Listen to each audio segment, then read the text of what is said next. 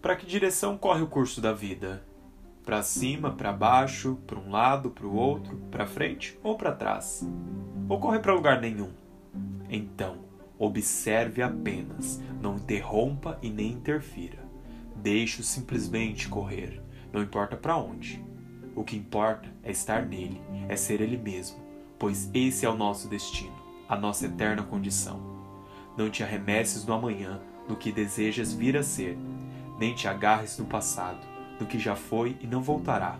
São meras fugas e ilusões. O que tu tens de concreto, e não importa o que te aconteças, é este instante. Não tentes escapar dele. Viva-o com plenitude e coragem. Esgote-o. Ele é a tua única realidade, mesmo que nada seja real.